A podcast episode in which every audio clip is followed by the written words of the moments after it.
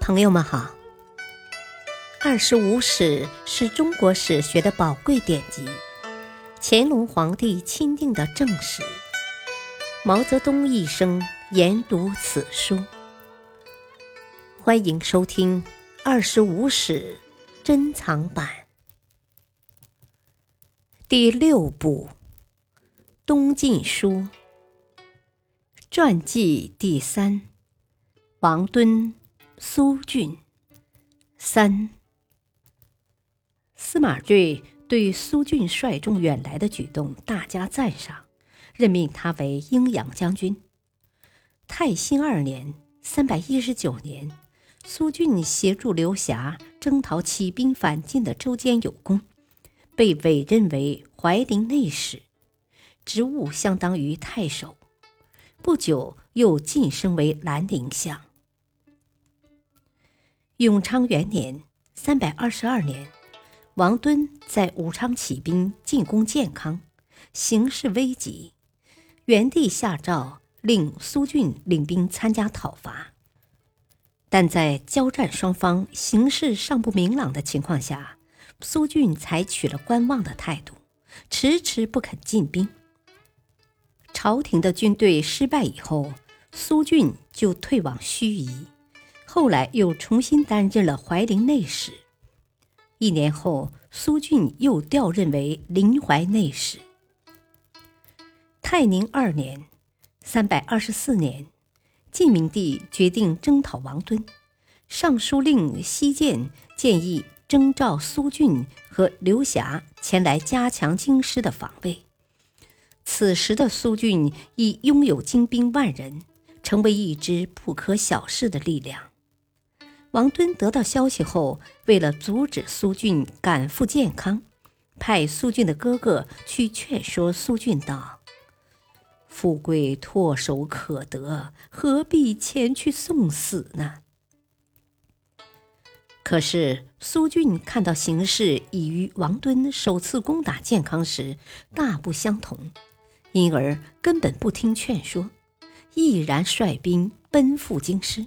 驻扎在司徒旧府。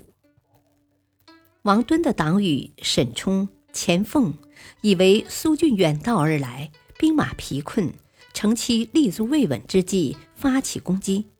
不料苏峻早有防备，对沈冲、钱凤的夜袭进行了有效的拦截，大获全胜。随后，苏峻又随余亮追击沈冲，为讨平王敦。及其党羽的叛乱立下了大功。事平之后，苏俊被晋升为冠军将军、溧阳内史。苏俊本在永嘉之乱中聚众自保，归顺元帝后屡立军功，威望逐渐提高。平定了王敦之乱以后。苏峻凭借着兵精气粮，日益滋生的骄逸和非分之心，开始大肆招兵买马，甚至连有罪逃亡之徒也都加以收留和藏匿。随着兵力日益强盛，苏峻更加盛气凌人，稍有不如意就口出怨言。此时明帝已死，年幼的成帝即位，中书令余亮。以外戚执掌朝政，余亮对苏俊颇有一计，任命温峤为江州刺史，坐镇武昌（今湖北鄂城），王叔为会稽内史，以相互支援。尽管如此，余亮仍然感到苏俊统兵驻守溧阳，迟早是个祸患，就想征召苏俊入朝。解除他手中的兵权。咸和二年（三百二十七年）十月，他就此事征求司徒王导的意见。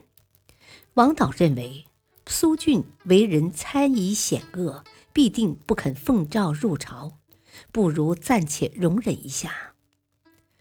温峤及满朝大臣也都认为此举不妥。苏峻得知了余亮的意图之后，派人去见余亮，说：“如果让我领兵征讨或在外任职，无论远近都唯命是从。可是入朝任职，却实在不能从命啊！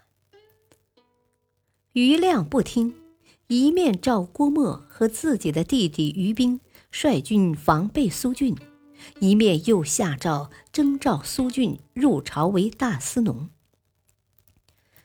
苏峻又上表提出：昔日明帝曾亲自拉着我的手，命我北讨胡寇。如今中原尚未平定，我怎么敢偷安呢？请求拨给我青州界的一个荒郡，让我为朝廷效鹰犬之力。余亮还是不同意。苏峻无奈，准备收拾行装，而犹疑未决。此时部下任让劝告说。将军想留处荒郡的请求都得不到批准，事情到了这一步，只怕是没有生路了。不如拥兵自守。富林县令匡树也劝他反抗。苏峻于是决定拒不服从朝廷的命令。面对朝廷派来的使者，苏峻明确表示：“当朝执政说我企图谋反。”我岂有活命之理？过去国家危如累卵，缺了我不行。现在狡兔已死，猎犬应该被烹了。我只有以死来报答造谋者了。苏俊知道祖约也怨恨朝廷，就派人去约请他一同起兵讨伐余亮。感谢收听。下期播讲四，敬请收听，再会。